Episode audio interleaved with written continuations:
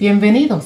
Esta es la edición número 17 del podcast de lectura bíblica, donde leemos la palabra del Señor consecutivamente para su edificación espiritual y personal. Yo soy su anfitriona, la hermana Ligna. En esta ocasión estaremos leyendo en el libro de Lucas el capítulo 8. Y leemos la palabra del Señor en el nombre del Padre, del Hijo y del Espíritu Santo. Mujeres sirven a Jesús. Aconteció después que Jesús iba por todas las ciudades y aldeas, predicando y anunciando el Evangelio del reino de Dios, y los doce con él, y algunas mujeres que habían sido sanadas de espíritus malos y de enfermedades, María, que se llamaba Magdalena, de la que habían salido siete demonios, Juana, mujer de Chuza, intendente de Herodes y Susana, y otras muchas que le servían de sus bienes. Parábola del sembrador. Juntándose una gran multitud, y los que de cada ciudad venían a él les dijo por parábola, el sembrador salió a sembrar su semilla, y mientras sembraba, una parte cayó junto al camino y fue hollada, y las aves del cielo la comieron. Otra parte cayó sobre la piedra, y nacida se secó porque no tenía humedad. Otra parte cayó entre espinos, y los espinos que nacieron juntamente con ella la ahogaron y otra parte cayó en buena tierra, y nació y llevó fruto a ciento por uno. Hablando estas cosas decía a gran voz, el que tiene oídos para oír, oiga. Y sus discípulos le preguntaron, diciendo, ¿qué significaba esta parábola? Y él le dijo, a vosotros os es dado conocer los misterios del reino de Dios, pero a los otros por parábolas, para que viendo no vean y oyendo no entiendan. Esta es, pues, la parábola. La semilla es la palabra de Dios. Y los de junto al camino son los que oyen y luego viene el diablo y quita de su corazón la palabra, para que no crean y se salven. Los de sobre la piedra son los que habiendo oído, reciben la palabra con gozo, pero estos no tienen raíces. Creen por algún tiempo y en el tiempo de la prueba se apartan la que cayó entre espinos, estos son los que oyen, pero yéndose son ahogados por los afanes y las riquezas y los placeres de la vida y no llevan fruto. Mas la que cayó en buena tierra, estos son los que con corazón bueno y recto retienen la palabra oída y dan fruto con perseverancia. Nada oculto que no haya de ser manifestado.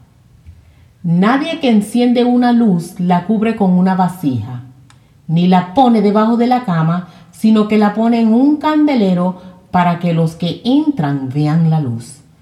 Porque nada hay oculto que no haya de ser manifestado, ni escondido que no haya de ser conocido y de salir a luz. Mira pues cómo oís, porque a todo el que tiene se le dará, y a todo el que no tiene, aun lo que piensa tener, se le quitará. La madre y los hermanos de Jesús. Entonces su madre y sus hermanos vinieron a él, pero no podían llegar hasta él por causa de la multitud. Y se le avisó diciendo, Tu madre y tus hermanos están fuera y quieren verte. Entonces él respondiendo les dijo, Mi madre y mis hermanos son los que oyen la palabra de Dios y la hacen.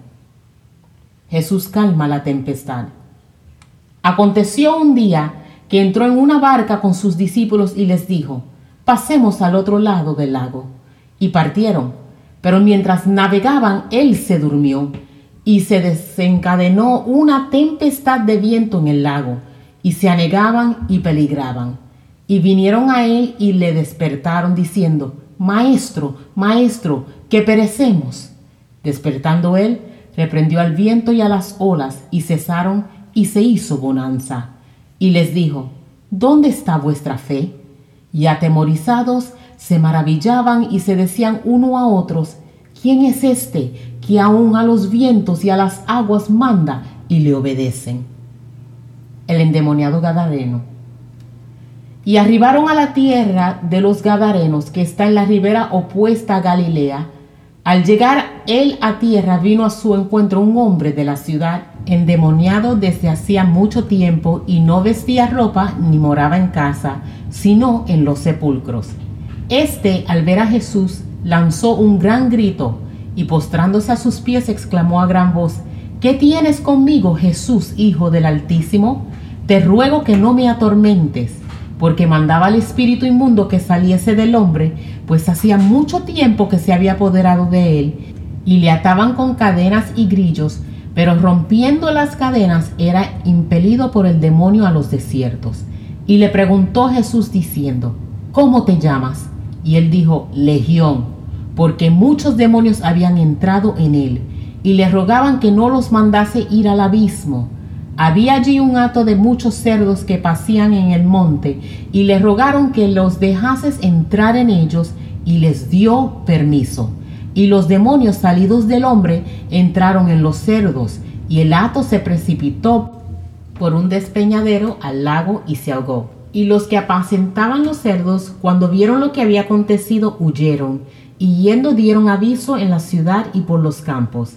Y salieron a ver lo que había sucedido, y vinieron a Jesús, y hallaron al hombre de quien habían salido los demonios, sentado a los pies de Jesús, vestido y en su cabal juicio, y tuvieron miedo. Y los que lo habían visto le contaron cómo había sido salvado el endemoniado. Entonces toda la multitud de la región alrededor de los Gadarenos le rogó que se marchase de ellos, pues tenían gran temor, y Jesús entrando en la barca se volvió. Y el hombre de quien habían salido los demonios le rogaba que le dejase estar con él. Pero Jesús le despidió diciendo, Vuélvete a tu casa y cuenta cuán grandes cosas ha hecho Dios contigo. Y él se fue, publicando por toda la ciudad cuán grandes cosas había hecho Jesús con él. La hija de Jairo y la mujer que tocó el manto de Jesús. Cuando volvió a Jesús le recibió la multitud con gozo, porque todos le esperaban. Entonces vino un varón llamado Jairo, que era principal de la sinagoga, y postrándose a los pies de Jesús le rogaba que entrase en su casa, porque tenía una hija única, como de doce años, que se estaba muriendo. Y mientras iba, la multitud le oprimía, pero una mujer que padecía de flujo de sangre desde hacía doce años y que había gastado en médicos todo cuanto tenía y por ninguno había podido ser curada, se le acercó por detrás y tocó el borde de su manto, y al instante se detuvo el flujo de su sangre. Entonces Jesús dijo, ¿quién es el que me ha tocado? Y negando todos, dijo Pedro y los que con él estaban, Maestro, la multitud te aprieta y oprime, y dices, ¿quién es el que me ha tocado? Pero Jesús dijo, alguien me ha tocado porque yo he conocido que ha salido poder de mí. Entonces, cuando la mujer vio que no había quedado oculta, vino temblando y postrándose a sus pies, le declaró delante de todo el pueblo por qué causa le había tocado, y como al instante había sido sanada. Y él le dijo, Hija, tu fe te ha salvado, ve en paz. Estaba hablando aún cuando vino uno de casa del principal de la sinagoga a decirle, Tu hija ha muerto, no molestes más al maestro.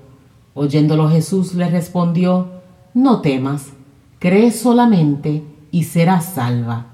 Entrando en la casa, no dejó entrar a nadie consigo sino a Pedro, a Jacobo, a Juan y al padre y a la madre de la niña. Y lloraban todos y hacían lamentación por ella. Pero él dijo, No lloréis, no está muerta, sino que duerme. Y se burlaban de él, sabiendo que estaba muerta. Mas él, tomándola de la mano, clamó diciendo, Muchacha, levántate.